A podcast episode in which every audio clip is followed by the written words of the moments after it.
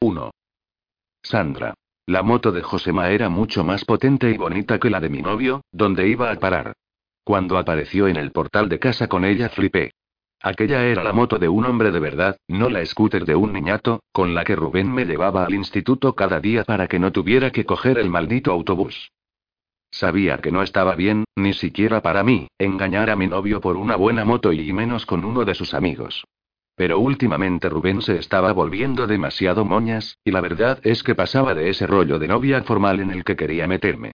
Yo lo único que quería era que saliéramos por ahí, divertirnos y acostarnos de vez en cuando mientras pudiera hacerlo, es decir, hasta que terminara el trimestre, mis padres vieran las notas y me cayera otra bronca y otro castigo que me las vería y me las desearía para burlar.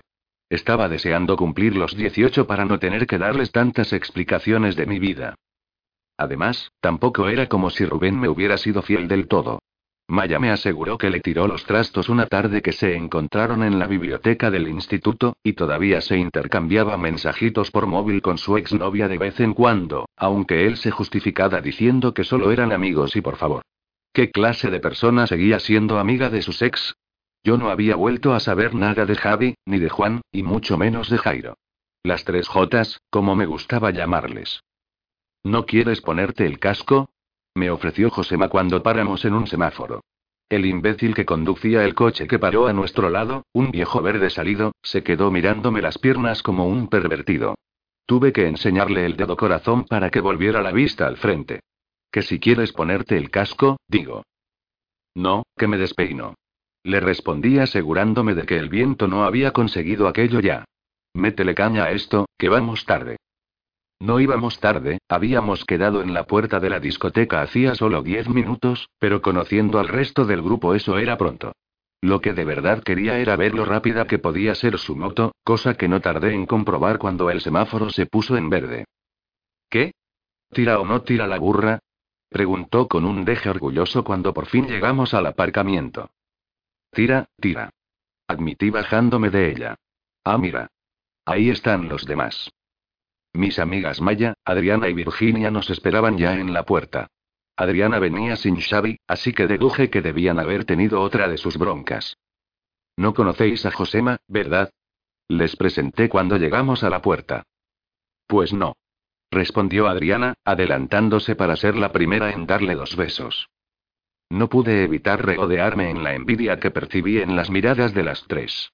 No solo tenía una moto más grande, sino que Josema estaba mucho más bueno que Rubén y por supuesto que sabio que Guille, el exnovio de Virginia. ¿Estáis seguras de que nos dejarán pasar aunque seamos menores? preguntó Maya nerviosa, una vez hechas las presentaciones. Que sí, no te preocupes. Le aseguró Adriana. Ya te he dicho que conozco al de la entrada, no nos van a pedir el DNI ni nada y encima nos cuela gratis. De puta madre tía. Exclamó Virginia ilusionada. Tenían motivos para estarlo. Esa noche se celebraba una fiesta universitaria y el local estaría hasta los topes de tíos buenos borrachos que acababan de terminar sus exámenes y tenían ganas de celebrarlo, su coto de caza favorito. Tal y como nos prometió Adriana, pudimos entrar sin que nos pidieran la documentación, y en cuanto estuvimos dentro, ensordecidas por la música a todo volumen y cegadas por las luces parpadeantes, nos acercamos a la barra a por la primera bebida de la noche. No llevaba mucho dinero encima porque mis padres me habían dejado sin paga, pero confiaba en que José se estirara y me invitara a algo. No me vi decepcionada en cuanto a su generosidad, y con el primer cubata en la mano, brindamos todos por la noche tan prometedora que nos esperaba. Voy a saludar a un amigo, ahora vengo. Dijo Josema después del brindis. En su ausencia, las petardas de mis amigas aprovecharon para abordarme. Pero tía. exclamó escandalizada, pero divertida, Virginia. ¿Y Rubén? En su casa, supongo. Le aclaré, muy satisfecha de mí misma. Le dije que hoy no salía, que me iba a quedar estudiando porque mis padres estaban un poco moscas conmigo, y el muy memo se lo ha creído. Tía, qué fuerte. Sentenció Adriana antes de dar otro trago al cubata. Súper fuerte. Remató Maya. ¿Y qué vas a hacer si se entera? Que Josema es su amigo. ¿Y por qué iba a enterarse? Le espeté. No os vayáis a ir de la lengua que os conozco. Que somos amigas, joder. No, si yo no digo nada, farfulló Maya, apartando la mirada. No me gustó nada que no fuera capaz de mantenérmela. Conocía a Maya desde que éramos dos crías, era mi mejor amiga y sabía que solo apartaba la mirada cuando se ponía nerviosa y cosa que le pasaba muy a menudo. ¿Y si después de todo había sido ella la que le había tirado los trastos a Rubén y no al revés? Si Rubén la rechazó, luego podría haber dicho que fue cosa suya para que me cabrease con él y acabáramos cortando. Maya podía parecer tímida, pero la conocía lo suficiente como para saber que de mosquita muerta no tenía ni un pelo. No obstante, me olvidé de mis sospechas cuando Josema regresó con nosotras. Mira lo que me ha dado mi amigo. Anunció poniendo en mi mano una diminuta pastilla de color beige con una carita sonriente grabada a ambos lados. ¿Esto es sí? Pregunté asombrada. Una pílula. Asintió mostrándome discretamente otra antes de metérsela en la boca. Aquí las toman todos para aguantar el tiempo que haga falta.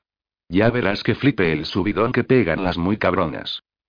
Titubeante, miré a mi alrededor tratando de ver a alguien más tomándolas, pero entre la iluminación y la discreción que esas cosas conllevan no lo logré. Sin embargo, al final cedí, quería causarle una buena impresión a Josema y no lo iba a conseguir con remilgos, así que yo también me puse la pastilla en la boca y la bajé con un trago del cubata. El mundo no tardó en cambiar por completo. Las luces eran tan intensas que me cegaban, la música calaba tan dentro de mí que no podía hacer otra cosa que no fuera bailarla, los cubatas estaban mucho más ricos y la sensación de euforía que todo eso me supuso fue diez veces mayor que la de una borrachera común. Mientras duró el efecto de aquella mágica pastilla, me sentí más viva que nunca, y para celebrarlo, acabé pegándome el lote con Josema en una esquina de la discoteca casi sin darme cuenta.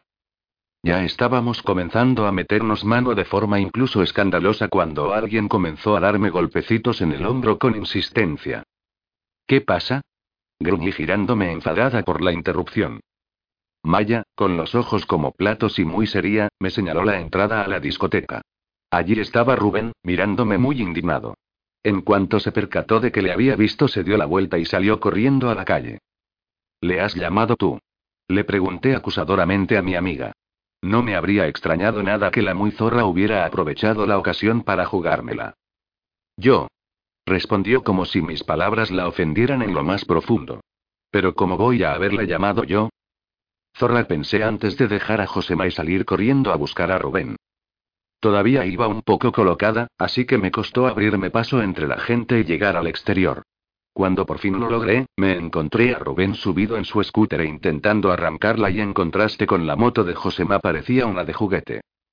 Rubén espera. Le llamé antes de que se fuera. Al parecer a la moto le estaba costando arrancar, así que logré alcanzarle a tiempo. Espera. Por favor. ¿Por qué?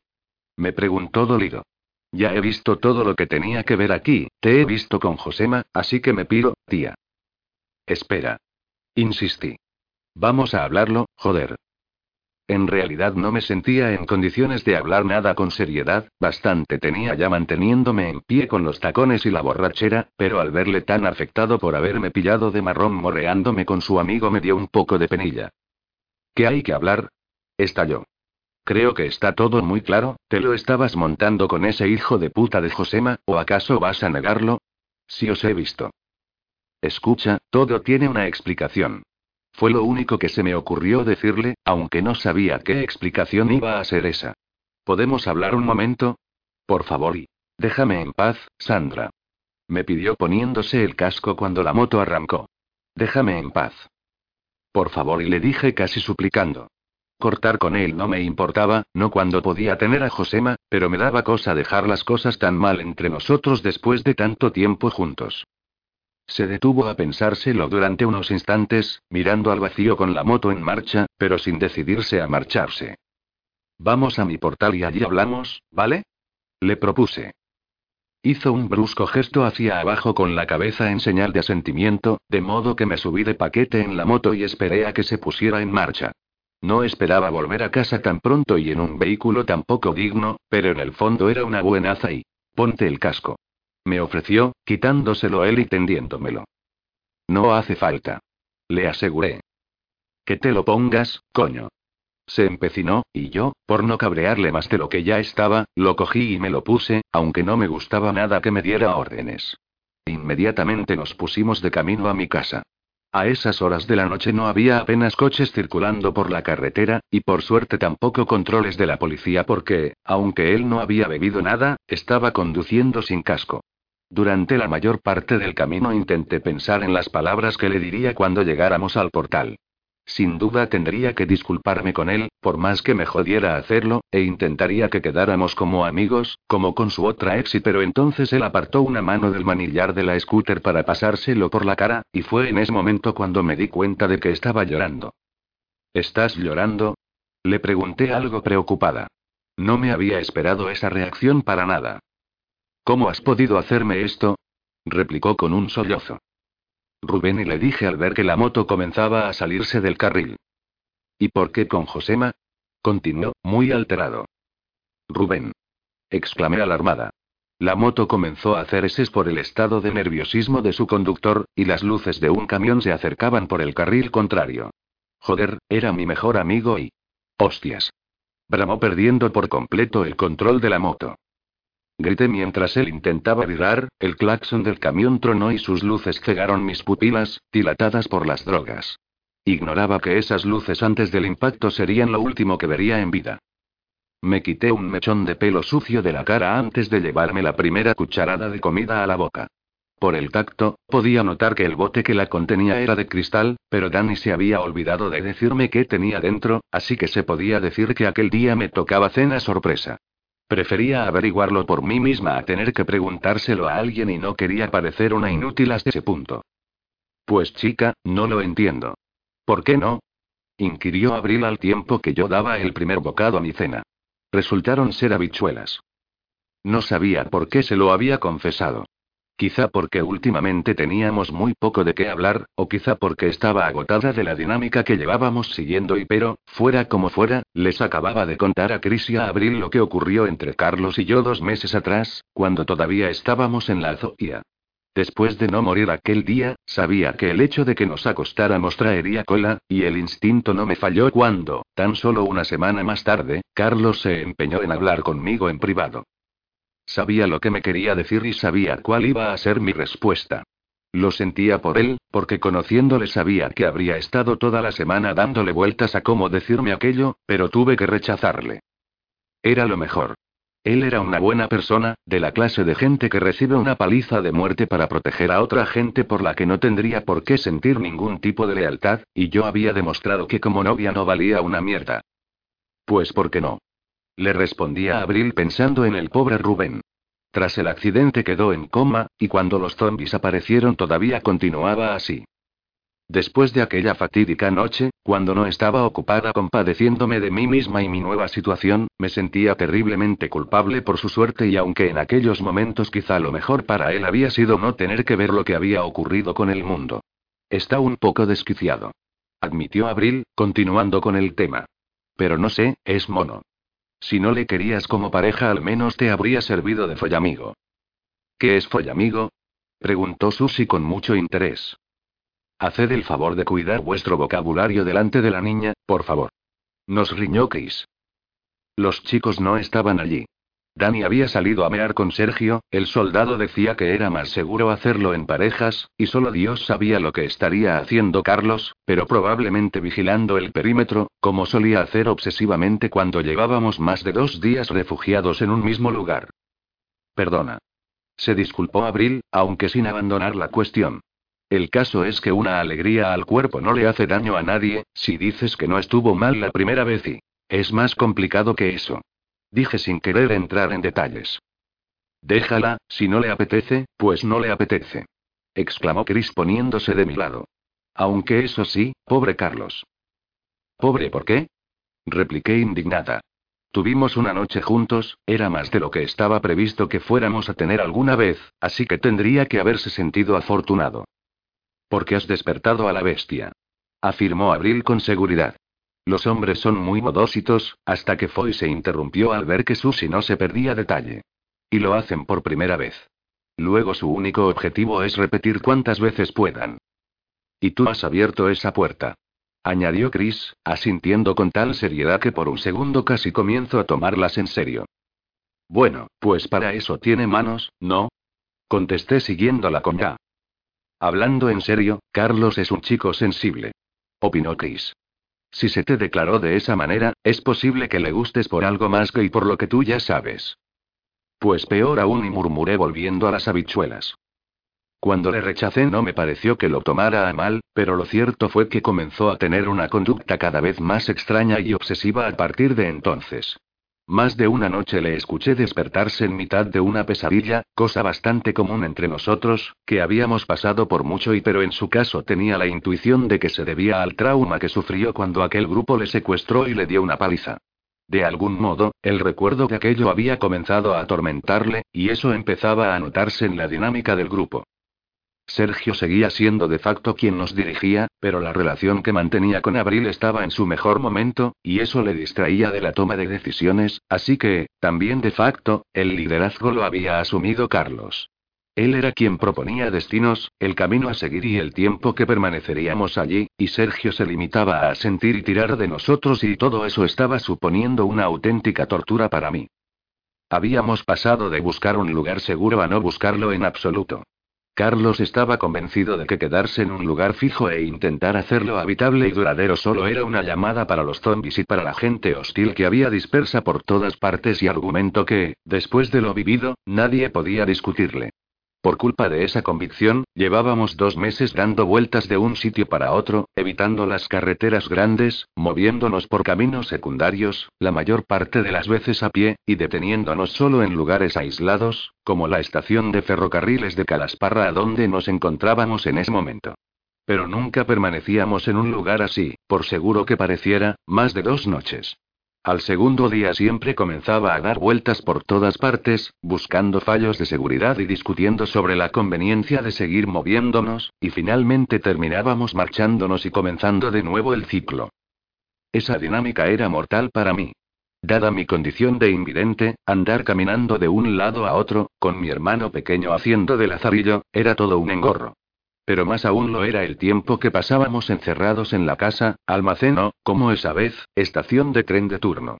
No podía participar en prácticamente ninguna actividad, solo podía sentarme en el suelo o en una silla y dejar pasar las horas y nunca pensé que sentiría envidia al escucharles hablar sobre los problemas que tuvieron la última vez que salieron a por comida, o limpiando de zombies la zona donde íbamos a quedarnos. Sabía que todo aquello no era cosa de broma, pero no podía evitar pensar que ellos al menos estaban haciendo algo. En fin, tú sabrás. Se rindió Abril finalmente. ¿No están tardando demasiado? Ya vienen. Anuncié al escuchar unos pasos acercándose hacia la puerta de la estación. El caminar lento y pesado de Sergio contrastaban con la rapidez y ligereza de Dandy. Confirmando que tenía razón, se escuchó el sonido de la puerta abriéndose. Los pasos más ligeros se dirigieron rápidamente hacia mí. ¿Todo bien ahí fuera? Le pregunté a mi hermano cuando le sentí sentándose a mi lado. Busqué sus hombros con la mano para pasar un brazo alrededor de su cuello. Sí, aunque hace un poco de frío fuera. Rezongó apoyando la cabeza en mi costado. Ojalá hiciera más. Protestó Sergio sentándose junto a Abril. Así podríamos encender un fuego y no estar aquí a oscuras. Pero creo que hasta el invierno que viene nos podemos ir olvidando de eso. ¿Y dónde está Carlos? Pensábamos que estaba ahí fuera. Contestó Chris. ¿No le habéis visto al salir? Pues no. Admitió él. Estará montando guardia, supongo. Como si hiciera otra cosa y dejó caer Abril. Bueno, alguien tiene que hacerlo, ¿no? repuso Sergio, que no entendía cuál era la objeción de su novia. Yo solo digo que esta es la segunda noche que pasamos aquí, cariño. Le hizo ver ella. Mañana empezará con el deberíamos movernos, no deberíamos permanecer tanto tiempo en este sitio y todo ese rollo y ya sabes lo que pasa luego. Yay murmuró el soldado al darse cuenta del problema. Sé que dar vueltas por ahí es un coñazo, no hace falta que me lo recuerdes, pero tampoco podemos quedarnos aquí, varados en mitad de ninguna parte. Mañana nos iremos, y después de cuatro días acampando en mitad del campo volveremos a quedarnos varados en mitad de ninguna parte. Se unió Chris a la protesta, al ver la oportunidad. Es lo que hacemos siempre, ir de un lado a otro sin ningún objetivo. Sé de sobra que es duro, pero y fue a objetar Sergio, pero Chris no le dejó terminar la frase. Hay dos niños entre nosotros. Cada vez que acampamos fuera, Susie acaba resfriada. Insistió. No podemos seguir de esta manera. Agua. Les avisé al escuchar otros pasos acercándose a la entrada de la estación. Ya viene. Todos se quedaron en completo silencio cuando Carlos abrió la puerta, entró y se acercó al grupo lentamente. Por un momento creí que nos había escuchado hablar, y que sus lentos pasos se debían a que al tiempo que caminaba nos lanzaba miradas acusadoras, pero enseguida me di cuenta de que más probablemente estaría buscándole más pegas a nuestro refugio. ¿Has cenado? Le preguntó Sergio, solícito. «¡Ey sí! Contestó después de tener que hacer memoria para acordarse y Abril tenía razón, ya le había entrado la paranoia. ¿Quién va a hacer guardia esta noche? Yo puedo hacer la primera, no tengo mucho sueño. Pues yo haré la segunda entonces. Se ofreció Sergio, que comenzó a rebuscar algo en la bolsa de provisiones, a juzgar por el sonido de latas chocando entre ellas que escuché. Probablemente su propia cena. Y creo que mañana por la mañana deberíamos irnos. Añadió Carlos, para sorpresa de nadie. La idea fue acogida por un silencio similar al que se produjo cuando entró a la estación. Danny se revolvió incómodo a mi lado, él tampoco disfrutaba demasiado de su papel de lazarillo en nuestros viajes, y Abril carraspeó con la garganta, como dando a entender que ella ya sabía que eso iba a pasar. No sé si es demasiado pronto. Se aventuró Chris. Vale que no hay mucha comida por aquí, pero aún nos queda para aguantar por lo menos tres días más. Además, los zombies no han dado problemas desde ayer. Aún así, no deberíamos permanecer tanto tiempo en un sitio. Se empecinó él. Según el mapa, Calasparra está muy cerca de aquí, y ese lugar tiene que estar invadido. No está tan cerca. Objetó Abril. Y no les hemos dado ningún motivo para que se acerquen y... No necesitan ningún motivo. Exclamó él comenzando a perder los nervios. ¿Es que ya no os acordáis? Esos bichos son como tiburones, no suelen a kilómetros y siempre acaban viniendo. Siempre. Mira lo que pasó en la zona segura, en la casa de llano de brujas, en la azoía y... Bueno, tampoco saquemos las cosas de quicio. Me dio Sergio. Yo estoy con Carlos, tenemos comida, sí, pero las casas que hemos encontrado por aquí están saqueadas y este lugar no es especialmente cómodo tampoco. Vete a saber quién habrá saqueado las casas, podrían estar todavía por los alrededores y se temió Carlos con su alarmismo habitual. Que sí, que lo hemos entendido. Le cortó el soldado. Me gustaría haber objetado algo, pero, ¿qué podía decir que les convenciera para permanecer allí? Además, probablemente tenían razón y Carlos podía estar pecando de exceso de celo, pero pecar de falta de celo podía salirnos incluso más caro. Pues nada, nos vamos mañana. Anunció Abril con fastidio. Será mejor que durmamos bien esta noche.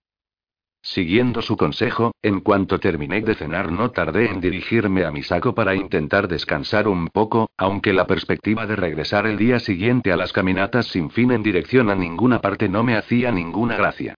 Añoraba el motel de carretera donde paramos tres semanas antes, allí teníamos hasta camas de verdad y pero solo nos quedamos una noche porque argumentaron que un lugar así era demasiado atractivo para cualquiera que pasara por allí. También echaba de menos el chalet donde pasamos casi una semana a mitad de marzo, cuando Danny pilló un gripazo de aupa, aunque pasáramos un poco de hambre. Habría echado mucho más de menos la casa que compartí con mi hermano y Chris en la Azoía si no fuera porque desde aquello parecía como si hubieran pasado años. Unos minutos más tarde, todavía temiendo la llegada del día siguiente, comencé a escuchar la pausada respiración de Dani a mi lado, a la que pronto se unió la de todos los demás y todos menos Carlos, que estaba fuera vigilando, y Sergio y Abril, que cuchicheaban metidos en su saco, pensando que nadie podía escucharles. Probablemente fuera cierto, pero yo tenía el oído muy entrenado, por la cuenta que me traía, y con aquellos casi imperceptibles susurros era perfectamente capaz hasta de saber dónde habían colocado el saco de dormir. No me importaba escucharles, aquel era uno de los sonidos habituales de la noche a los que ya me había acostumbrado, igual que el de los grillos, que en cuanto comenzó a hacer calor regresaron, tras un invierno de silencio, sin saber que el mundo que les esperaba era muy distinto al que dejaron. Como Sergio le había llevado la contraria a Abril con lo de marcharnos, no esperaba que los cuchicheos se transformaran en otros ruiditos más íntimos, como había ocurrido más de una noche, de modo que los ignoré y me concentré en intentar dormir. Apenas pasaba una hora del amanecer cuando comenzamos a recogerlo todo. Los días se hacían más largos con el paso de las semanas, y pronto el afán por aprovechar las horas de luz se fue relajando. Afortunadamente, en aquellos momentos íbamos mejor equipados de lo que habíamos estado nunca, pues el mes anterior decidimos arriesgarnos a entrar en las afueras de Lorca y encontramos una tienda donde vendían toda clase de material de acampada, el cual nos venía de anillo al dedo para el estilo de vida que estábamos llevando. Gracias a esa tienda, y a un par más de ropa y calzado, todos teníamos unas botas resistentes, sacos de dormir, linternas, que en mi caso de poco servían, ropa de recambio, material de aseo, una cantimplora y una mochila donde guardarlo todo. La impunidad con la que aquellas tiendas fueron saqueadas trajo consigo un curioso efecto, quizá un tanto infantil, o al menos a mí me lo parecía, y es que, cuando la situación era propicia, comenzamos también a saquear cosas que no eran indispensables para la supervivencia. Privada del sentido de la vista, aquello no tenía mucho interés para mí, pero después de aventurarse juntos en una joyería, Sergio lucía orgulloso en su muñeca un reloj de oro de dos mil euros y Abril una gargantilla de platino valorada en más del doble. Y no fueron los únicos, sabía que la bandolera donde Chris guardaba los artículos de primera necesidad de Susi era de marca, y hasta Danny no dejaba de dar el coñazo con los pasos que habíamos andado cada día con un podómetro que sacó de no sabía dónde. Pero, lejos de las excentricidades, la mayor parte de nuestras posesiones estaban orientadas a la supervivencia. Llevábamos en común un pequeño set de cocina, un hornillo para calentar, un botiquín de primeros auxilios e incluso una cuerda, por si las moscas. En resumen, que íbamos perfectamente preparados para cualquier problema mundano. Las armas eran otro cantar. Gracias a la tienda, todos, salvo Susi, teníamos al menos un cuchillo. Danny, Abril y Carlos tenían además una pistola cada uno, y todavía nos sobraba otra que le cogimos a un zombie después de matarlo. Sergio seguía con su fusil del ejército, al que cada vez le quedaban menos balas, y Chris con su rifle de caza. Por supuesto, Carlos se negó a deshacerse de su piolet, al que había cogido mucho cariño, pero se había hecho con un machete para desbrozar que, por lo visto, tenía muy buenos resultados al utilizarlo contra los zombies. Con todo el equipo recogido, abandonamos la estación de trenes y nos hicimos una vez más, no con muchas ganas, al camino. Llegamos a ella siguiendo las vías del tren, pero nos marchamos caminando sobre el bendito asfalto de carretera, que me permitía caminar sin miedo de tropezarme con nada y sin depender tanto de la orientación de Daddy. He hablado con Carlos y esta vez no nos vamos muy lejos. Me aseguró Sergio, acercándose a mi lado tras unos minutos de camino. Vamos a bajar al río, que no está ni a tres kilómetros de aquí siguiendo la carretera. Aprovecharemos para lavarnos y hervir agua para rellenar las cantimploras, y luego le convenceré para buscar refugio por allí, pero vamos a estar cerca de Calasparra, así que precaución, puede haber zombies. De acuerdo. Asentí aliviada, reconfortaba saber que no nos esperaba una caminata insufrible una vez más. Volvemos al Segura, pensé acordándome del río que tan presente había estado en nuestras vidas cuando seguíamos en los alrededores de Murcia. En dos meses no habíamos vuelto a cruzárnoslo, y esperaba que aquello no fuera un mal presagio. Ahí viene un turista perdido. Anunció el soldado. Sabía perfectamente que se refería a un zombi, y lo confirmé cuando noté que la mano de Danny apretaba la mía más fuerte que de costumbre. Como no querían malgastar balas, normalmente solían esperar a que el muerto viviente estuviera lo bastante cerca como para poder deshacerse de él de una cuchillada, así que no fue hasta que escuché el sonido de unos pies arrastrándose por la calzada, seguido de balbuceos y gemidos, cuando sentí otros pasos acercándose a ellos. Lo tengo. exclamó la voz de Carlos, al tiempo que el roce del metal con el cuero me indicaba que estaba desenvainando su machete. Varios gemidos, el sonido de un filo cortando carne y rompiendo hueso y un peso muerto cayendo al suelo, fueron prueba suficiente para mí de que el camino estaba despejado de nuevo. Los que no habíamos participado en su muerte ni siquiera nos detuvimos y aquella era una escena tan habitual para todos que ya no nos causaba ninguna impresión. Estábamos acostumbrados a los muertos vivientes. Fijaos qué limpio baja el río. Comentó Chris cuando cruzamos el puente que pasaba sobre él. Aunque desconocía cuál era el estado del Segura a esas alturas, me imaginé que, tras casi medio años invertidos humanos, la calidad del agua habría mejorado considerablemente. Aún así, habrá que hervirla y potabilizarla. Nos advirtió Sergio. Y no me gustan nada las nubes que se acercan por allí. ¿Son muy negras? Pregunté preocupada. Ya habíamos sufrido una tormenta primaveral estando a la intemperie y no me gustaba la idea de sufrir una segunda. Mucho menos si nos encontrábamos cerca de un río y era la época en la que se desbordaban causando estragos. Sin mantenimiento humano, las casas anegadas, carreteras cortadas y puentes derruidos que solía dejar la estación primaveral permanecerían así para siempre.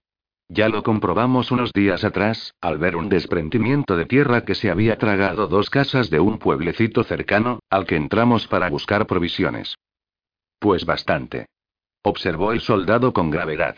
A lo mejor pasan de largo, pero me da la impresión de que esta noche habrá tormenta. Entonces mejor que hagamos lo del agua cuanto antes y busquemos un refugio. Sugirió Chris. O eso, o volvemos a la estación. Ese edificio viejo se nos podría caer encima con una tormenta. Objetó Carlos. Además, no deberíamos pasar allí más tiempo, buscaremos algo por aquí. Con la decisión tomada, terminamos de cruzar el puente y bajamos al río ya en el otro lado. Según me explicó Danny, un pequeño camino de tierra discurría en paralelo a él y terminaba uniéndose a la carretera de nuevo, mientras que la orilla del río estaba cubierta por hierba alta. Aunque los días cada vez eran más cálidos, por aquella zona todavía refrescaba por la noche, y a la mañana le costaba entrar en calor. Aún así, a mediodía la Rebeca sobraba, y lo que se imponía era la manga corta. A pesar de eso, cuando introduje la cabeza dentro del agua la sentí helada, aunque no me molestó si gracias a eso podía lavarme un poco el pelo. Pese a que tratábamos de mantener un mínimo de higiene personal, los días de la ducha caliente diaria habían quedado atrás, y las oportunidades de lavarse en condiciones eran escasas. Debido a aquello, nadie se libraba de ellas cuando tocaba. Está muy fría. Protestó Susi a medio metro de mí. Chris la estaba obligando a lavarse la cabeza también y a la cría no le gustaba. Y tú muy sucia.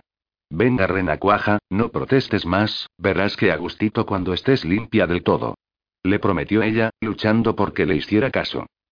Aunque a la chiquilla le había costado hacerse a la idea de que su madre no iba a volver, y de que ahora era Chris quien cuidaba de ella, últimamente esas dos parecían madre e hija de verdad, lo cual les hacía mucho bien a ambas.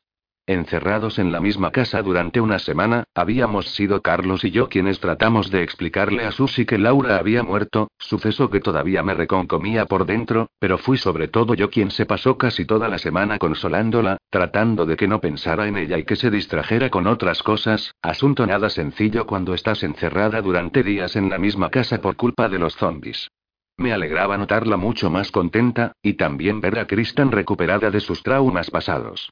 Estar pendiente de una niña de cuatro años le quitaba toda la energía que, de otro modo, habría invertido en pensar lo que esos desgraciados le hicieron y... Danny, tú tampoco te libras.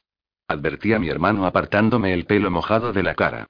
No vas a ser el más guarro del grupo y que te van a acabar saliendo pulgas. Que sí, vale. Respondió él con resignación. En cierto modo, yo también estaba siendo la improvisada madre de alguien, aunque si había que valorar quién cuidaba de quién probablemente saliera perdiendo. Seguía dependiendo de mi hermano para cualquier cosa que necesita del sentido de la vista. Hay mucha hierba seca por aquí.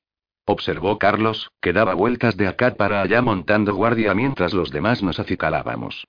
Podemos hervir el agua sin gastar el camping gas, pero deberíamos movernos a aquellos árboles de allí, para estar más resguardados y que no se vea el humo. No creo que haga falta eso. Le contradijo Chris, que en esos momentos frotaba la cabeza de Susie con una toalla, consiguiendo todavía más protestas de la niña. La hierba seca apenas humea, y desde aquí tenemos vigilado todo a nuestro alrededor, si apareciera un zombie le veríamos desde un kilómetro de distancia. Al pie del camino estamos muy expuestos. Insistió él. No sabemos lo que puede haber por aquí, deberíamos escondernos un poco. Estamos a tres kilómetros de la estación. Replicó Chris, sin dar su brazo a torcer.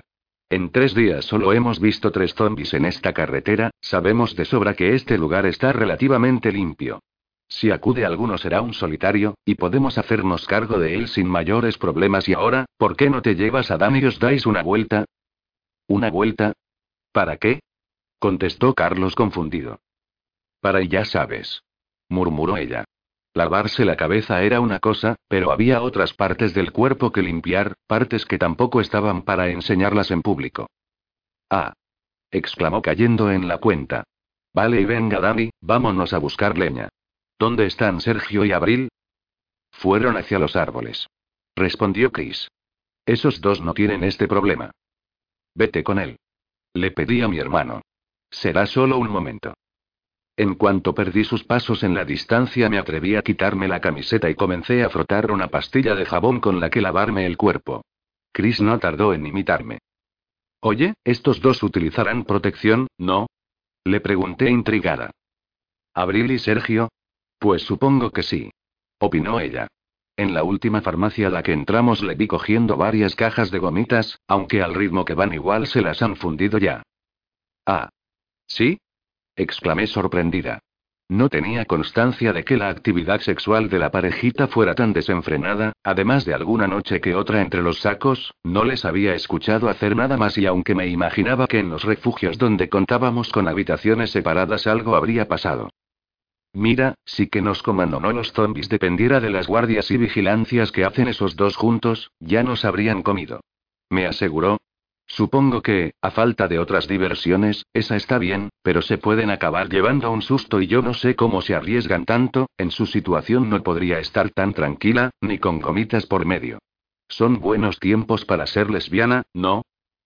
Preferí no decir nada porque, dada su situación real, dudaba que con gomitas o sin gomitas estuviera para esos menesteres. Había cosas que no eran fáciles de superar y que solo el tiempo terminaba curando, una violación era una de ellas. ¿Qué es lesbiana? Quiso saber Susie, que jugaba a arrancar hierbajos y mancharse de tierra otra vez después de acabar de lavarse. Nada, cariño, nada. Le respondió Chris. Las nubes están cada vez más cerca y más negras, creo que de la tormenta no nos salva nadie. Espero que nos dé tiempo a hervir el agua. Qué pérdida de tiempo. Opiné. Si llueve mejor dejar las cantimploras fuera y que se llenen solas, ¿no? Pues también es verdad admitió. Por cierto, aún no hemos hablado de lo de Carlos y tú. ¿Cómo que no? ¿Y lo de anoche? Le recordé. Ayer nos lo contaste a Abril y a mí, pero no hemos hablado de ello en serio. Matizó. ¿Qué quieres? ¿Detalles morbosos? No me va mucho ese rollo, la verdad. Confesé. Aquel tema había quedado zanjado entre él y yo y no me apetecía reabrirlo y todavía no sabía del todo por qué se lo había terminado contando a ellas. Bueno, me gustaría saber por qué he tardado dos meses en saberlo. Replicó levemente ofendida. Creía que éramos amigas. No sé, fue algo que pasó y que ya quedó zanjado. Me excusé. No quería hablar de ello. Ya veo. Contesto con un tono sospechoso. Lo que no querías era hablarlo conmigo por lo que ya sabemos, ¿verdad? En parte probablemente fuera así. Lo cierto era que se me hacía incómodo hablar de esos temas con ella, después de lo que le había pasado. Además, los primeros días después de huir de la azoía todavía estábamos muy afectados por lo que ocurrió allí como para hablar de banalidades, y después simplemente no me pareció oportuno volver a sacar el asunto a la luz. No fue nada distinto a lo que dije ayer. La casa llevaba rodeada de zombies una semana, no teníamos comida ni agua y pensábamos que no íbamos a salir con vida de allí y así que pasó lo que pasó. Volví a contarle. Y luego se te declaró y le rechazaste. Terminó ella por mí. No me parece ni bien ni mal que lo hicieras, entiéndeme, pero aún no me has dicho por qué, ayer solo diste excusas para contener que contestar. Tenía que reconocer que la proposición de Carlos me pilló un poco desprevenida, y desde luego nunca había pensado en él como en mi pareja. Pero, pese a todo, fue una oferta que, en otras circunstancias, podría haber valorado y sin embargo, era acordarme de Rubén y sentía la necesidad de apartar a otra buena persona de mi nefasta influencia. Además, Carlos tenía otras complicaciones, y fueron esas las que preferí contarle a Chris, porque no me apetecía tener que explicarle el pasado del que tanta vergüenza sentía. Cuando me contó lo que había pasado mientras estaba retenido por esa gente, me di cuenta de la clase de persona que es. Le expliqué. Ahora está medio paranoico, pero no es por su vida por lo que teme, sino por la de todos, ¿entiendes? Si le hubiera dicho que sí, lo habría tenido sobre mí como un perro protector y ¿sabes cómo me hace sentir eso? Como una inútil, como una inútil que depende de su hermano de 10 años para funcionar en casi todos los sentidos. Te juro que lo último que quiero es complicarle la vida a alguien solo para acabar sintiéndome yo aún peor. Eso puedo entenderlo afirmó ella, mostrándose comprensiva. Pero si quieres mi opinión, deberías dejarte querer un poco más. Tú no eres la carga de nadie, los que nos preocupamos por ti lo hacemos porque te queremos, no por tu capacidad para matar zombies. Ya había demostrado en el pasado ser una persona horrible para la gente que me quería, Rubén era el ejemplo de que podía llegar a ser una auténtica zorra con mis seres queridos, y por más que dijera Chris, no iba a convencerme de que no habría sido un lastre para Carlos, igual que ya lo era para Dani, quien me daba un cariño y una atención que no merecía por cómo me había portado con él antes de quedarme ciega. Sergio. Se lo había dicho a ella de la misma forma en que lo sentía mientras la veía escurriéndose el pelo mojado en el río. Abril era lo mejor que me había pasado desde que el mundo se fuera a la mierda. Solo con ella había logrado olvidarme del todo de Patricia, que ya descansaba en paz, y había hecho soportables aquellos dos agotadores meses de vagar erráticamente por toda la maldita región de Murcia. A ver, si no digo que no sea buena persona, insistió ella, emperrada en intentar convencerme de que me enfrentara a Carlos. No sabía qué le había dado de repente con ese tema, pero la noche anterior se la pasó entera dándome la murga hasta las tantas, y por lo visto todavía le quedaba cuerda para rato y poca gente podían ganarla insistente. Todos sabemos que lo es, no pongo en duda su buena intención, pero admite que esto es insostenible. Lo que sí que tenía que admitir era que había estado bastante distraído en cuanto al tema de hacia dónde se dirigía el grupo en los últimos tiempos. Escarmentados como estábamos sobre lo que pasaba cada vez que intentábamos asentarnos en alguna parte, la idea de dejar de hacerlo me pareció adecuada y cuando un método falla hay que probar otro, así que dejé que fuera Carlos, quien parecía muy dispuesto a ello, el que señalara los objetivos que había que alcanzar, y volviendo a mi labor de soldado me limité a hacer que alcanzarlos fuera posible para el grupo. Durante dos meses nos había ido bien y nadie objetó nada, pero, según decía Abril, aquella dinámica comenzaba a agotarles. Insostenible es quizá exagerar, argumenté yo, por suavizar la situación. Vale, igual ir de un lado a otro sin ton ni son puede resultar cansado, eso no voy a negártelo, pero yo veo bien a la gente y aguantan, como siempre. Era mentira, no me había fijado ni lo más mínimo en nadie que no fuera ella durante ese tiempo, y mucho menos cuando empezó el buen tiempo y cambió sus pantalones largos por unos que tan solo el cubrían medio muslo, y el abrigo por un top muy ajustado. Mira, sabiendo lo que sabemos de él, admite por lo menos que ese chaval tiene tendencia a las conductas, digamos, autodestructivas, continuó. Queriendo que estemos a salvo, va a acabar matándonos. Tú no has visto la cara que puso Sandra ayer, cuando llegó diciendo que nos teníamos que ir otra vez. Además, con ese rollo de que en cualquier momento una horda de zombies o un grupo hostil pueden atacarnos no hace más que tenernos a todos asustados y tensos. Ni cuando descansamos podemos descansar en paz. ¿Y cuál es tu solución? Le pregunté, imaginándome ya lo que iba a proponer, pero queriendo escucharlo de su propia boca. Que pongas los huevos sobre la mesa y se dice así, ¿no? exclamó. Sí, se dice así. Le confirmé tras ver que no me equivocaba. Pues eso, pones los huevos sobre la mesa, le dices a Carlos que lo ha hecho muy bien, pero que, por su bien y por el de todos, es mejor que abandone la toma de decisiones, concluyó, como si la cosa fuera tan sencilla. Coge tú el mapa y guíanos, a ser posible con un poco más de juicio. Nadie se va a oponer. Puede que, si se lo explicas bien, no lo haga ni él. ¿No te parece eso un poco fuerte? Le recriminé no muy convencido con todo aquello. Le estaría llamando poco menos que loco a la cara, y tampoco creo que sea para tanto. Admite que, bueno, un poco sí se le está yendo la cabeza, Sergio replicó ella, empecinada en que admitiera cosas. Si lo piensas bien, tiene hasta sentido. Él está muy solo. Tú y yo estamos juntos, Sandra tiene a Dani y Chris a Susie, pero él no tiene a nadie y no me gusta nada esa combinación de soledad y paranoia, ¿no recuerdas cómo acabó eso en la azoía? Para. Le exigí empezando a enfadarme con ella. Con ese último comentario me parecía que había cruzado la línea entre la crítica legítima y la ofensa. Una cosa es que le cuestiones, pero otra bien distinta es que le compares con el asesino de Diego. Vale, tienes razón, lo siento, rectificó inmediatamente, incorporándose y dejándose caer el largo cabello negro por la espalda. Es que me parece que, por el bien del grupo, ha llegado el momento de que te involucres un poco más. Todos decían que antes de llegar a la azoía eras tú quien les dirigía, y a mí me pareció lo mismo el tiempo que estuvimos allí, no sé qué ha pasado desde entonces. Lo que ha pasado eres tú, pensé, pero no creía que el haber estado más distraído de esas cuestiones hubiera sido tan malo en realidad. Delegando un poco el manto del liderazgo me había quitado de encima mucha tensión y responsabilidad. Por primera vez desde que los zombies llegaran, podía recordar incluso momentos felices o tranquilos, y eso, dadas las circunstancias, no tenía precio por lo escasos que podían llegar a ser.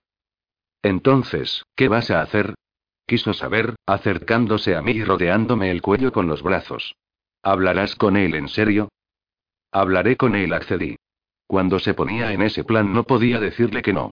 Intentaré hacerle ver que este ritmo nos está haciendo más daño que los muertos a los que evitamos si es lo que queréis, y veremos cómo reacciona. Reaccionará bien, seguro afirmó ella muy convencida, jugueteando con el botón del cuello de mi uniforme. Tú le podrías convencer de lo que fuera. Posiblemente lo que había entre Abril y yo fuera lo único que funcionaba en ese mundo arrasado en el que nos había tocado vivir. A veces no podía creerme la suerte que había tenido encontrándola ahí, aunque a veces era complicado tener tiempo para nosotros, sentía que las cosas iban bien. Tenía con ella una complicidad que solo había compartido antes con Patricia, y a esas alturas creía que podía hablar con ella de cualquier cosa. En realidad, hablar era algo que hacíamos mucho. Los días en que caminábamos, servía para amenizar el camino, y cuando estábamos refugiados en alguna parte hacía que las horas pasaran más deprisa. Tampoco podía quejarme en lo que respectaba al ámbito más privado. Nunca había conocido a una mujer tan dispuesta como ella y el único problema era que las oportunidades de estar realmente a solas eran escasas, los escarceos dentro del saco cuando todos dormían componían la mayor parte de nuestras relaciones, y solo se veían complementados ocasionalmente cuando podíamos disfrutar de algo parecido a un dormitorio propio, algo poco habitual en la práctica. Pero era lo que había, y pese a todo no era poco. De los preservativos que cogí en el último saqueo ya solo nos quedaban la mitad. Por cierto, ¿sabías que Carlos y Sandra se acostaron juntos cuando estuvieron encerrados con la niña en la casa de la Azoía? Soltó de improviso, cogiéndome aquella noticia completamente desprevenido. Pues no contesté muy sorprendido. ¿Cuándo te has enterado de eso? Ayer por la noche Sandra nos lo contó a Chris y a mí me explicó. ¿No te dijo nada Carlos? Qué raro, no sois tan amigo. Bueno, se lo pregunté en broma cuando estuvimos fuera, dije haciendo memoria para recordar aquella mañana que quedaba ya tan lejana en el tiempo. El muy patán me dijo que un caballero no hablaba de esas cosas, pero pensaba que estaba de coña también, no creí que lo pudiera estar diciendo completamente en serio y que cabrito. Sandra era una chica muy atractiva. Aunque yo solo tuviera ojos para abril, era algo que no se podía negar y no me parecía que pegaran ni con cola. Por mucho que apreciáramos a Carlos, había que admitir que ella jugaba en una liga muy superior a la de él. Una chica como ella jamás se habría fijado en un chico como él en el mundo real. Pero en realidad casi se podía decir lo mismo de Abril y de mí. Al parecer, si algo bueno ha traído el fin del mundo es que nos está permitiendo aliarnos con mujeres muy superiores a nosotros, me dije sin poder disimular una sonrisa. Pues así están las cosas, afirmó ella, ajena a mis pensamientos. ¿Volvemos ya con los demás? Van a empezar a preocuparse. ¿Ya? Protesté agarrándola por la cintura y atrayéndola más hacia mí. Cuando me dijiste que nos apartáramos un poco para lavarnos pensaba que iba a verte con menos ropa. ¿Sabes que no te veo completamente desnuda desde que salimos de la azoía? Tú convence a Carlos de lo que hablamos y, si esta noche la pasamos en alguna casa de por aquí, donde tengamos una habitación propia, harás algo más que verme sin ropa. Me prometió. Te tomo la palabra. Repliqué antes de que una ráfaga de aire le hiciera sufrir un escalofrío. Se acerca tormenta. Dedujo observando las nubes negras que se nos acercaban. Sí coincidí comenzando a preocuparme. Y viene bien cargada. Creo que la tendremos encima esta misma tarde. Pues espero que tengamos refugio para entonces, no quiero que nos pille en mitad del camino, como la otra vez suspiró sin dejar de mirar el cielo. Venga, vamos con los demás, Vamos. Asentí soltándola y comenzando a recoger las cosas del suelo. Aunque no se hubieran cumplido mis expectativas con respecto a abril, tenía que reconocer que sentaba bien acicalarse un poco después de estar arrastrando encima con mugre acumulada durante días. Además, conforme el calor se acercaba, a la suciedad habitual había que sumar el sudor, y si no teníamos cuidado acabaríamos con sarna. Limpio y bien afeitado, me sentía tan a gusto como sobre la cama más blanda del mundo. El resto del grupo, o su mayor parte al menos, seguía sentado junto al cauce del río, al lado del puente. Carlos y Dani no estaban con ellos, no sabía por qué, pero no me pareció algo de lo que preocuparme, seguramente habrían ido a mear lejos de las chicas. ¿Qué vamos a hacer con eso? Me preguntó Chris en cuanto llegamos hasta ellas, señalando la tormenta que amenazaba con romper sobre nuestras cabezas. Buscar refugio y dejar que pase, en cuanto hable con Carlos le prometí, buscándole a mi alrededor. Por cierto, ¿dónde está? Le pedimos a él y a Dani que se dieran una vuelta para poder lavarnos con un poco de intimidad, respondió Sandra. No deberían tardar demasiado en volver. Ah, mira, ahí vienen. Señalé al entrever una figura humanoide entre unos arbustos cercanos y sin embargo, en lugar de acercarse, lo que hizo fue retroceder y perderse de vista de nuevo entre el follaje. Ya estamos aquí anunció Carlos, que bajaba junto con Danny desde el puente, justo en dirección contraria a donde se encontraban los arbustos donde creía haberles visto. Qué raro, y murmuré intentando discernir entre ellos lo que me había parecido ver antes.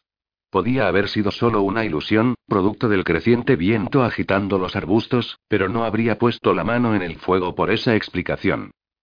¿Qué ocurre? me preguntó Abril, dándose cuenta de mi inquietud. Habíamos hablado Sandra y yo antes que, si nos va a diluviar encima, no tiene mucho sentido lo de hervir agua, dijo Chris, sin percatarse de la situación. Más limpia estará el agua de lluvia que la que podamos sacar del río, ¿no? Creo que he visto algo entre los arbustos de ahí. Le indiqué al grupo. ¿Algo? Se interesó Carlos. ¿Qué? No lo sé, confesé. Creía que erais vosotros dos, hasta que habéis llegado en dirección contraria y pero me ha parecido ver una persona agazapada. Sería un zombi. Aventuró Chris, cogiendo de la mano a Susie y poniéndose en pie. Los zombis no se agazapan, objetó Carlos dando un paso al frente, con la pistola ya en la mano. Tampoco se esconden entre la hierba, y al vernos habría venido a por nosotros. Pues no nos habrá visto y habrá continuado su camino replicó Abril, para nada preocupada y o puede que solo con ganas de llevarle la contra a Carlos. Deberíamos echar un vistazo por los alrededores, por si acaso. Sugirió él. Eso es buena idea, así nos aseguramos.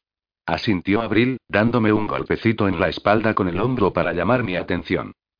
Sí, venga, vamos, dije yo, captando la insinuación al instante. Era una oportunidad que ni pintada para que Carlos y yo nos separáramos del resto y habláramos, como ella quería. Los demás permaneced alerta, y en el peor de los casos, nos volvemos a encontrar en la estación de tren, ¿de acuerdo? Tened cuidado. Me advirtió pese a todo abril antes de que nos marcháramos a investigar el misterio de los arbustos. ¿Estás seguro de que era una persona? Me preguntó Carlos cuando nos metimos entre ellos, intentando encontrar alguna señal o rastro de que por allí hubiera alguien. A lo mejor era un animal que bajaba a beber al río y se asustó al escucharnos. A lo mejor admití valorando esa posibilidad, pero estaba seguro de que lo que vi caminaba erguido. Aunque yo apuesto por algún zombi atontado. Puede ser, estamos cerca del pueblo. Miramos más adelante, propuso él, señalando el lugar cubierto por árboles donde Abril y yo habíamos estado solo momentos antes. Vamos. Asentí emprendiendo la marcha, con el fusil en las manos preparado para disparar si se daban las circunstancias. Cabía la posibilidad de que un zombi nos hubiera visto mientras regresábamos desde allí hacia el grupo y nos hubiera seguido, aunque eso seguía sin explicar por qué no salió de los arbustos, ni cómo había desaparecido tan rápidamente. Esos seres nunca fueron especialmente rápido, y mucho menos en terreno difícil como sobre el que nos movíamos. ¿Qué tenías pensado que hiciéramos después de acabar aquí? Le pregunté, intentando tocar el tema que tan insistentemente Abril quería que hablara con él. Me pediste que no hiciéramos una caminata muy larga hoy, pero con la tormenta que se acerca y con esto no sé titubeó. Creo que deberíamos buscar un refugio por aquí cerca y dejar pasar la tormenta. Sugerí para ver cómo reaccionaba ante esa propuesta. ¿Tan cerca de Calasparra? exclamó saltando por encima de unas ramas. ¿Es posible que tengamos tormenta toda la noche? ¿Estás seguro de que es sensato? ¿Qué problema puede haber? Inquirí, no veía cuál podía ser el inconveniente a escondernos en alguna casa de las afueras, por mucho que durara la lluvia. Los truenos atontan a los zombis, me recordó. Escuchan ruido, pero no saben de dónde, así que comienzan a caminar cada uno para un lado, o para donde ande el zombi de al lado. ¿Quieres que nos quedemos cerca de un lugar donde puede haber cientos de zombis revueltos? Si nos perciben, podemos acabar con una horda encima antes de que nos demos cuenta. Exageras, y mucho. Le espeté, dándome cuenta de que lo que decía Abril era verdad y Carlos estaba medio paranoico. Las posibilidades de que una jauría de zombies nos encontrara a las afueras del pueblo en mitad de una tormenta no me parecían muy elevadas. Sí, eso dicen de mí últimamente, me parece masculó, pero sin darle la mayor importancia. Dime una cosa, ¿cuándo tuvimos que salir huyendo de la azoía? A primeros de marzo. Respondí haciendo memoria. Primeros de marzo y repitió pensativo. Estamos a mitad de mayo, llevamos haciendo esto más de dos meses. Precisamente por eso la gente comienza a estar agotada. Argüí. Más de dos meses sin que nadie muera, señaló, mirándome muy serio. ¿Crees que este ritmo no me agota a mí también? Yo antes de esto vivía sentado en una silla delante de un ordenador, ¿te parece que estas caminatas kilométricas constantes no me cansan? No digo eso, pero y. Dos meses sin muertos es mucho, me interrumpió. Es muchísimo y es que no os dais cuenta. Es mucho, reconocí. Pero también es suerte. Suerte no, precaución me contradijo. Precaución de no establecerse en ninguna parte, de no llamar la atención ni de muertos ni de vivos, de moverse antes de que nadie se percate de que hemos estado en un lugar. Y de suerte insistí. Sabes de sobra cómo es esto. Un día entras a una tienda a por comida, un zombi salido de ninguna parte te muerde y se acabó para siempre y es imposible defenderse del todo contra eso. Igual que en una guerra, hay un factor caos que no se puede prever, y vivimos constantemente tras las líneas enemigas. ¿Y qué pretendes decirme con eso? exclamó poniéndose a la defensiva. Que tenemos que bajar el ritmo, intenté hacerle entender. La gente lo pasa mal. Los críos están agotados, Chris y Abril con los ánimos cada vez más bajos, y Sandra sufre, para ella esto es más difícil que para nadie. Esa última observación le dejó pensativo unos instantes, durante los cuales seguimos caminando junto al cauce del río, buscando alguna señal de la persona o muerto viviente que nos acechaba entre los arbustos, pero sin lograr encontrar ni una señal de él. ¿Y cuál es la solución? preguntó finalmente, rompiendo el silencio. ¿Intentar establecernos en algún lugar aparentemente seguro de nuevo? Sabes que no podemos, con los que somos y con nuestras armas no seríamos capaces de proteger un lugar habitable. La vida nómada sigue siendo nuestra mejor opción. No digo que nos establezcamos en ninguna parte, le expliqué. Solo digo que bajemos un poco el ritmo. No creo que haya mucha diferencia en estar refugiados en un lugar dos días a estarlo una semana, siempre que las provisiones acompañen. Y cuando salimos al camino, podríamos hacerlo en coches, no a pie, ¿o crees que los zombies van a vigilar las carreteras? Las carreteras las vigilan los vivos, farfulló. El grupo que me secuestró me encontró en una, ¿recuerdas? Menos mal que por lo menos esos cabrones ahora están muertos y... Al igual que la confesión de Sandra, Carlos no nos contó inmediatamente lo que ocurrió en el tiempo que estuvo fuera desde que escapara de la celda donde le encerré, hasta que apareció de improviso en nuestro refugio de la Azoía. Tuvimos que esperar más de tres semanas para lograr sonsacárselo y, en honor a la verdad, cuando escuché la historia por primera vez no me la creí. No podía concebir que él solo hubiera logrado cargarse a un grupo de más de diez hombres armados de aquella manera y para hacer algo así habría que tener una sangre fría más propia de un héroe de la televisión que de la de una persona real. En su momento no dije nada por no generar polémica y no molestarle, pero sencillamente no le creía.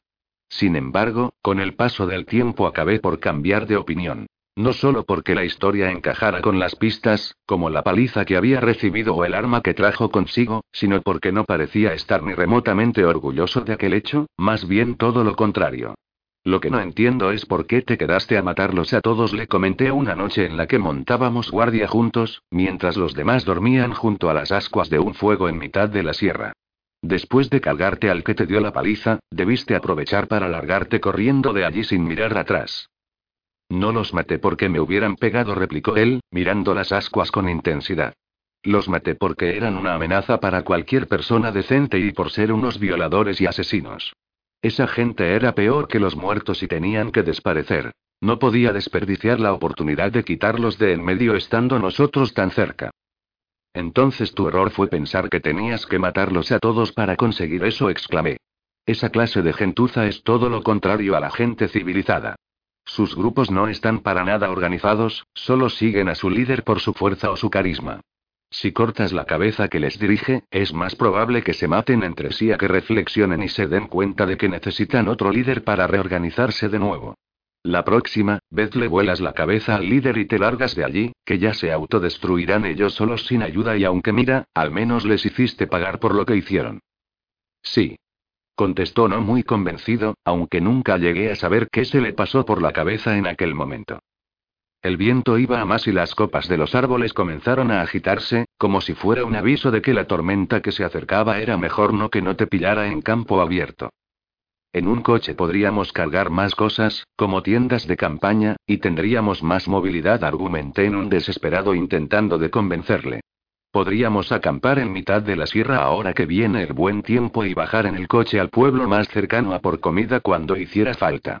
Ni vivos ni muertos nos molestarían allí y ¿qué pasa? Sin previo aviso, se quedó completamente quieto, plantado en el sitio y mirando hacia adelante, donde el río giraba hacia el norte debido a una elevación del terreno. Me hizo un gesto con la mano para que nos agazapáramos, cosa que hice al tiempo que le quitaba el seguro al fusil. No sabía qué había visto, pero estaba preparado para actuar. ¿Qué es? ¿Qué pasa? Le pregunté una vez más en un susurro cuando estuvimos en el suelo, sobre la hierba que crecía junto a la orilla del río. He visto algo moverse en la colina. Respondió él sin apartar la vista de allí. La carretera volvía a transcurrir de nuevo al lado del río durante un largo tramo a partir de ese punto, y el terreno que bajaba desde la colina hasta el cauce era bastante irregular. Quizá por eso no logré ver nada hasta que lo que tenía que ver estuvo casi sobre la carretera. Ahí, mira. Le señalé. Eran dos personas, una mujer y un niño, y bajaban dando trompicones por la colina, corriendo como alma que lleva el diablo por algún motivo desconocido. ¡Hostia! exclamó Carlos cuando descubrió el motivo por el que huían, que no era otro que una horda de unos 10 o 15 zombies que venían persiguiéndoles. Agarré el fusil con más fuerza, pero no moví ni un solo músculo más para no delatar nuestra posición. Evidentemente aquella mujer no era un peligro, y el niño mucho menos, pero detrás de ellos tenían demasiados muertos vivientes que sí lo eran, si no para nuestras vidas, al menos sí para nuestra reserva de munición. ¿Crees que era ella la que estaba entre los arbustos? Me preguntó Carlos. Puede ser, repliqué haciéndome precisamente esa misma pregunta. Pero si lo era, ¿por qué se largó cuando la vi? ¿Y qué harías tú si de repente te encuentras con un grupo armado? alegó él. Yo tampoco me fiaría sabiendo lo que hay ahí fuera. La mujer, en su huida, trastabilló con una roca del camino y cayó aparatosamente al suelo, sobre la carretera. Carlos dio un respingo, decidido a salir en su ayuda, pero tuve que ponerle una mano sobre el hombro para retenerle. Una segunda oleada de zombies se aproximaba bajando de la colina y si nos veían tendríamos problemas muy serios. Mamá gritó el niño mientras su madre intentaba levantarse, pero ésta parecía haberse hecho daño en un pie y se veía incapaz de conseguirlo. Tenemos que hacer algo. exclamó Carlos. Quizá tenía razón, pero no se me ocurría qué. Lanzarnos contra los muertos era un suicidio, eran demasiados para nosotros dos, además de que estábamos demasiado lejos como para llegar a tiempo, por no hablar de que habría que cruzar el río. Aquella mujer tirada en el suelo era un plato más que suculento para cualquier zombi, y precisamente por esa misma razón tampoco podíamos disparar al aire con la intención de atraerlos. Ningún muerto viviente, por estúpido que fuera, abandonaría un bocado al que le tenía echado el ojo y luego nos las veríamos y desearíamos para perderlos. No podemos hacer nada. Afirmé muy a mi pesar. La mujer hizo un par de intentos de levantarse más mientras su hijo tiraba de ella y los muertos vivientes se aproximaban más y más, pero con la caída que había sufrido perfectamente podía haberse roto el tobillo, así que era completamente inútil, y ella misma pareció darse cuenta de ello cuando de un bolsillo sacó una diminuta pistola. ¿Qué coño va a hacer? inquirió Carlos, tensándose por segundos. Yo comenzaba a temérmelo, y mis sospechas se confirmaron cuando ella apuntó con su pistola a la cabeza del niño. Mamá. preguntó este, sin comprender qué pasaba. Lo siento, y gimió su madre con lágrimas en los ojos antes de apretar el gatillo. El sonido retumbó en el aire y fue arrastrado por el viento río abajo. El cuerpo del niño cayó al suelo e inmediatamente la mujer se metió la pistola en la boca, dispuesta a terminar con aquello del todo. Los zombies casi la habían alcanzado cuando volvió a disparar y, para cuando logré digerir el horror que acababa de contemplar, ya se abalanzaban sobre los cuerpos para devorarlos. No podíamos hacer nada, le dije a Carlos, que se había quedado en silencio y muy tenso, sin apartar la mirada del lugar donde la mujer no había tenido más remedio que acabar con su vida y con la del niño.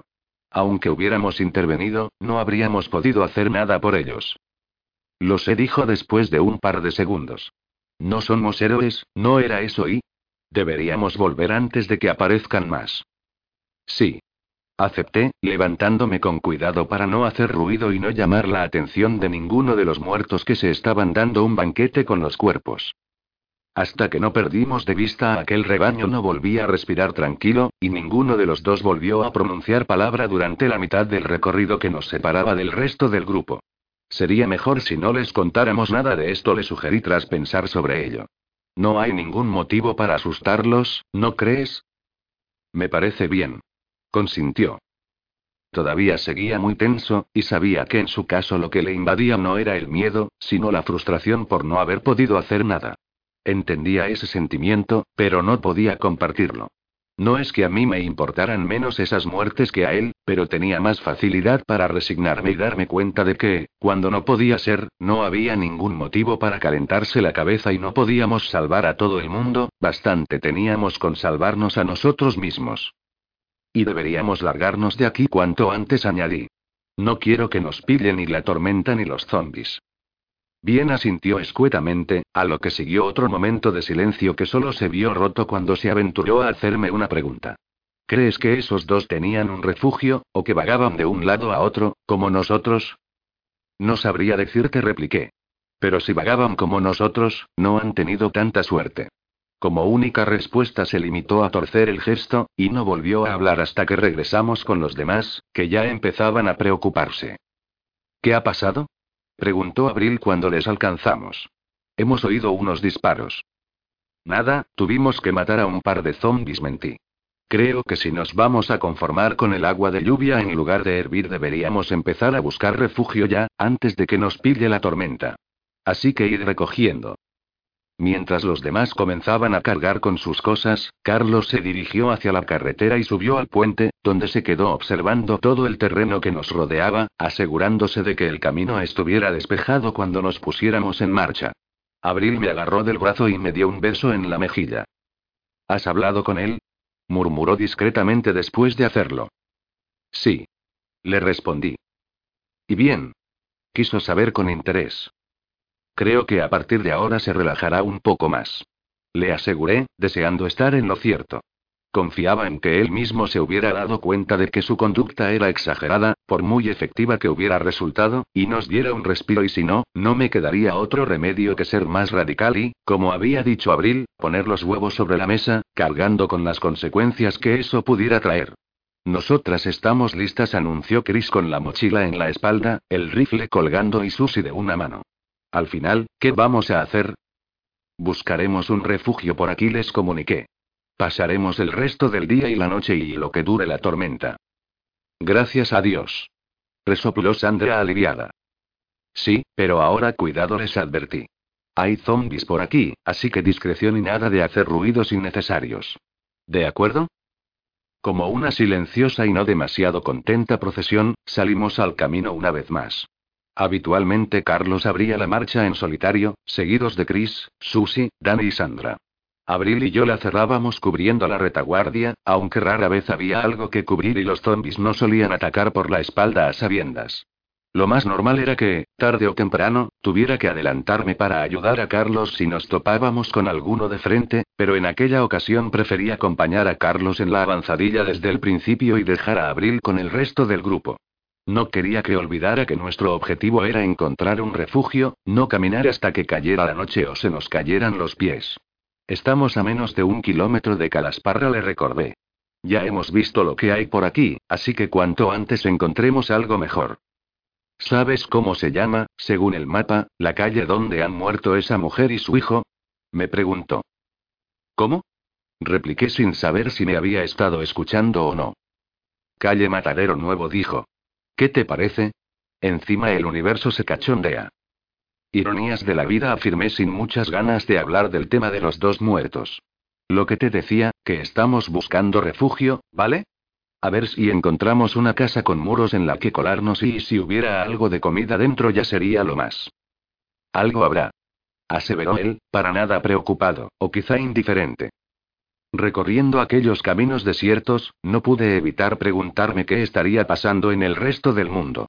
Tras la caída de las zonas seguras sabíamos que tendríamos que apañárnoslas por nuestra cuenta en adelante, y eso habíamos hecho, con mayor o menor éxito y pero ya se habían cumplido dos meses desde que estábamos así, y cuatro desde que los zombies derrotaran a la civilización y se apoderaran del mundo, ¿estaría alguien intentando solucionarlo en alguna parte? A esas alturas, una cura para la infección, o algo que evitara la reanimación después de morir, eran completamente inútiles. El problema que tenía la humanidad eran los zombies que ya había, y no en los que podían aparecer. De hecho, debíamos quedar tan pocos vivos que, de morir todos y revivir después, no supondría un aumento demasiado grande en la población de muertos vivientes del mundo. A lo que me refería era si alguien estaría presentando algo más parecido a un frente unificado contra los zombies. Un grupo de humanos lo suficientemente grande, armado y ya experto en tratar con esos seres que de verdad pueda revertir la situación y recuperar el mundo, si no igual, al menos parecido al que conocíamos.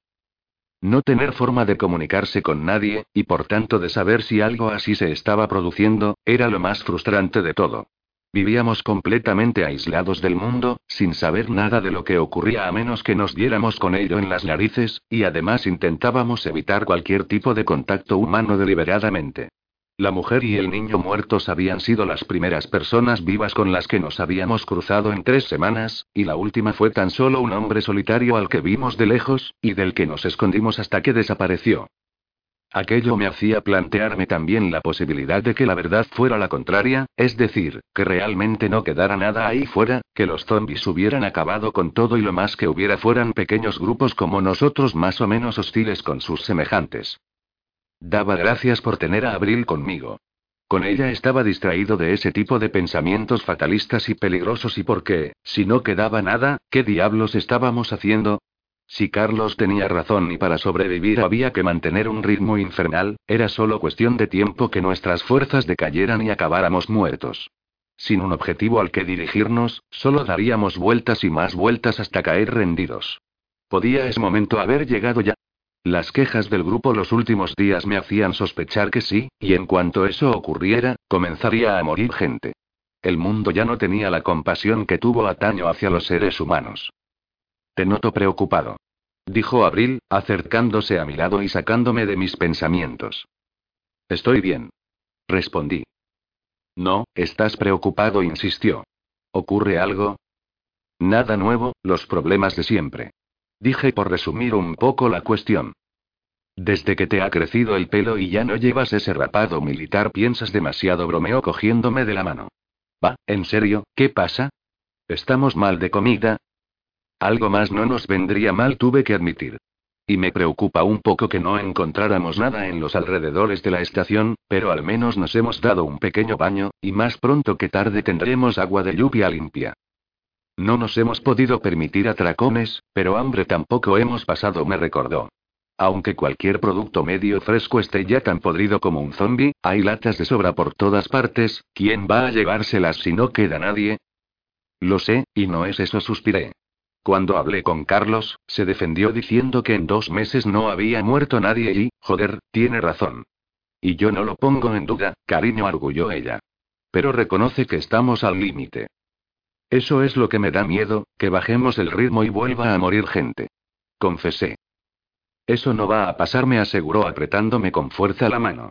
No quiero creer que haya que elegir entre morir de agotamiento o hacerlo a manos de esos seres. Y si es así, le espeté. ¿Y si las cosas estuvieran así? Pues entonces no sé, titubeó. Lo único que sé es que a este ritmo no aguantamos, así que habrá que encontrar el punto en el que no tengamos que morir ni por una causa ni por otra. Eso era fácil de decir, pero la única forma de encontrar ese equilibrio era probando, y con experimentos así las personas podían acabar muertas.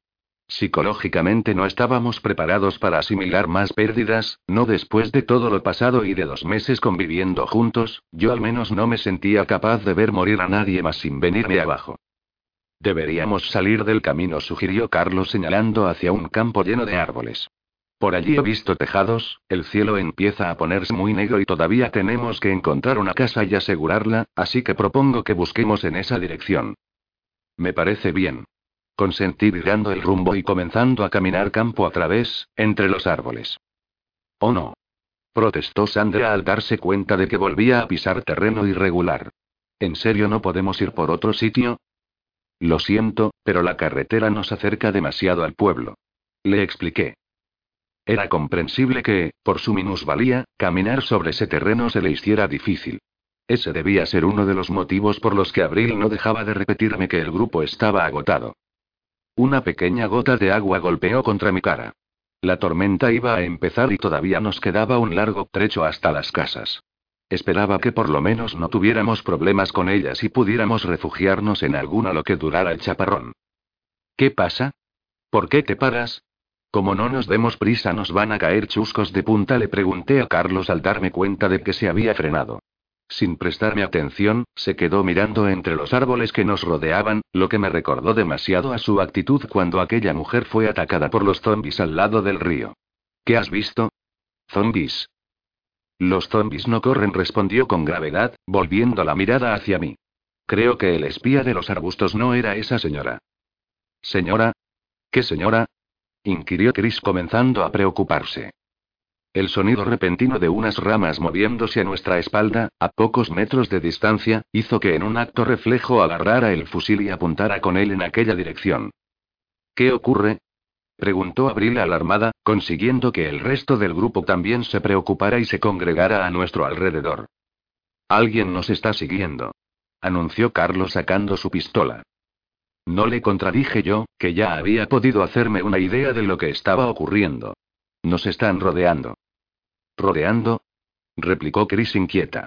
Zombies. Los zombies no rodean, exclamé buscando con la mirada entre las ramas de los árboles, pero entre el viento y que quienes nos acechaban ya debían haberse dado cuenta de que los habíamos pillado, y por tanto eran más cuidadosos, no logré ver nada. Son gente viva. Mis palabras no hicieron sino conseguir que todos se pusieran aún más nerviosos, pero las náuticas no eran tan malas como parecían. Que un grupo de vivos nos acechara era un peligro, pero su conducta me indicaba que no eran tan peligrosos en realidad. Si hubieran tenido una superioridad numérica o armamentística real nos habrían atacado cuando nos vieron en el río, y que nos rodearan indicaba que no estaban preparados para vencernos en un combate abierto y seguramente, habiéndoles fastidiado el factor sorpresa, se lo estuvieran replanteando. ¿Gente viva? gimió Sandra aterrorizada. Madre mía. Sollozó Abril no menos asustada. Si algo había más peligroso que los muertos vivientes, eran los grupos de gente viva, y el orden de peligrosidad no estaba para nada claro. En un mundo hostil y sin ley eran muchos los que, para sobrevivir, acababan volviéndose contra sus propios congéneres. Tan cruel era la naturaleza humana que algunos hasta lo disfrutaban, pues sin una sociedad ante la que rendir cuentas por las tropelías cometidas, el lado más salvaje del ser humano salía a relucir con facilidad. ¿Qué vamos a hacer? quiso saber Chris, cargando con Susie en los brazos. Un trueno se escuchó a lo lejos y algunas gotas sueltas comenzaron a caer del cielo, arrastradas por el viento. Los muros de la casa más próxima ya se veían por encima de las copas de los árboles.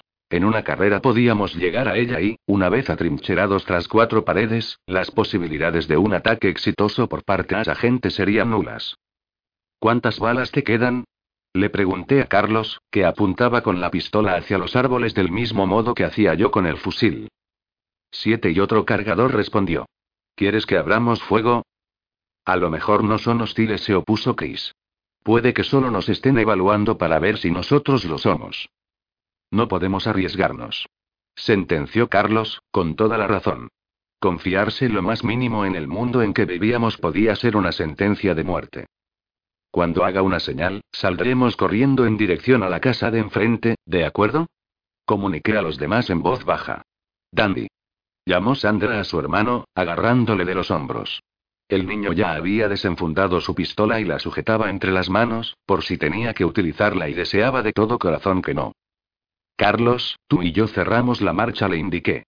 Pegamos un par de tiros contra los árboles para disuadirles y cubrimos al resto, ¿de acuerdo? ¿Qué pasa si en la casa hay más de ellos? inquirió él. Que tendremos que rezar porque no sean hostiles, me dije, confiando en que no fuera como él decía y la casa estuviera vacía. A voz de pronto, no se me ocurría un plan mejor, no cuando había que proteger a dos niños y una chica ciega. Un trueno sonó más cerca que el anterior. El viento traía cada vez más gotas de agua. Ahora. Bramé dándoles la señal para salir corriendo. Joder. Gruñó Carlos disparando con la pistola contra los árboles, al tiempo que todos los demás emprendían una rápida marcha en dirección a la casa. Como Danny llevaba a su hermana de la mano y Chris cargaba con la niña, el paso no era tan rápido como a mí me hubiera gustado, pero al unirme yo también a los disparos de Carlos confiaba en que nuestros acechadores no fueran tan estúpidos como para salir de sus escondites e intentar un contraataque, arriesgándose a que alguna de nuestras balas les alcanzaran. Mi fallo, sin embargo, fue no contar con el factor humano, es decir, la imprevisibilidad que nos caracterizaba y nos diferenciaba de los muertos vivientes y ese factor se traducía en el caso de aquella gente en desesperación. Estaban tan desesperados que no les importaba arriesgarse a ser heridos, o incluso perder la vida, con tal de conseguir lo que demonios quisieran de nosotros, y por esa razón comenzaron a devolver el fuego. El disparo de un rifle se incrustó en la rama del árbol que tenía a mi derecha, a tan solo medio metro de mi cabeza. También escuché el sonido de por lo menos dos pistolas, aunque las balas debieron errar por mucho el tiro, ya que ni siquiera las sentí cerca. Una pistola era un arma muy manejable, pero no eran buenas para aquella situación porque su precisión a larga distancia dejaba mucho que desear. Hasta Carlos, que tenía una como arma de fuego principal, se había dado cuenta de eso. Sin embargo, no teníamos las armas que queríamos, sino las que pudimos conseguir, seguramente igual que ellos. Los rifles de caza y las pistolas de la policía eran el arma de fuego más frecuente, que no por ello abundante, con las que alguien podía hacerse y seguidas de los fusiles de militares muertos, por supuesto. Mierda. Cuidado. Advertí al resto agachando la cabeza y disparando al paisaje una vez más, seguía sin tener un objetivo claro. Nos disparan. Coge a la niña. Le dijo Chris a Abril, poniéndosela en los brazos antes de descolgarse el rifle y prepararse para entrar en combate ella también. ¿Y qué hacemos? preguntó indecisa y cargando con Susie. Seguir corriendo hacia la casa. Repliqué con un grito. ¡Ay! Me señaló Carlos cuando dos figuras camufladas por las hojas de los árboles pasaron corriendo a pocos metros de nosotros, en dirección contraria hacia la que nos dirigíamos. Abrí fuego contra la más cercana, pese a que sabía que las posibilidades de alcanzarle no eran muy altas. Tenía la impresión de que se estaban retirando y quería darles motivos de sobra para hacerlo. A mi lado, Chris disparó su rifle también. Fuera de aquí, cabrones. Les gritó a los asaltantes. Para mi sorpresa, su disparo acabó acertando. Dando un quejido, un hombre cayó al suelo abatido y pero aquello solo sirvió para enfadar más a los demás. Al suelo gritó Carlos tirándose sobre la tierra cuando una ráfaga de balas de algo que solo podía ser un fusil amenazó con agujerearnos de arriba abajo. Por suerte, Chris y yo acertamos a lanzarnos al suelo también y evitamos las balas. Tienen un puto fusil. exclamó Chris volviendo la vista para asegurarse de que los demás se habían marchado corriendo, siguiendo mis indicaciones. Menos mal, ya se han ido y pero no sé cómo vamos a escapar nosotros. A ese. Volvió a señalar Carlos, otro de los atacantes se dejó ver demasiado. Chris no tardó en reaccionar y disparó, acertando nuevamente, aunque en esa ocasión solo de refilón. Vi perfectamente cómo un hombre no mucho mayor que yo, barbudo y ataviado con una chaqueta muy desgastada, perdía el equilibrio después de que la bala del rifle le atravesara la pierna. Buen tiro, la felicitó Carlos antes de dirigirse al resto del grupo del herido. Será mejor que os larguéis y nos dejéis en paz antes de que acabéis igual que vuestros compañeros. Como respuesta, obtuvo una nueva ráfaga de balas. Nos pasó muy alta, pero aún así hizo que nos agazapáramos todavía más contra el suelo. Ellos también se habían cubierto, creía que eran tres, además de los heridos, y que se escondían tras un árbol caído. Está claro que tienen más munición que nosotros observó Carlos con mucho acierto, tanto que hasta comenzó a dolerme el estómago al creer que nos saldríamos con vida de aquello. No los tengo a tiro, se lamentó Chris con el ojo pegado a la mira de su rifle. Nada, lo siento. Esperad, les dije al tener una repentina idea que podía solucionar aquella situación de un plumazo. Desde que interrumpieran mi permiso de Navidad para lanzarme a combatir contra los muertos vivientes, vestía con el uniforme de soldado del ejército español, pero no era solo el uniforme y el fusil lo que había obtenido de las Fuerzas Armadas, entre mi equipamiento también tenía armas más peligrosas que un simple fusil de asalto. Cubrios. Joder. Gimieron Carlos y Chris al verme sacar una granada de mano. Estaba seguro de que esos idiotas agazapados tras un tronco no se esperaban algo así. Quité la anilla y la lancé contra ellos de tal forma que les cayera a un lado.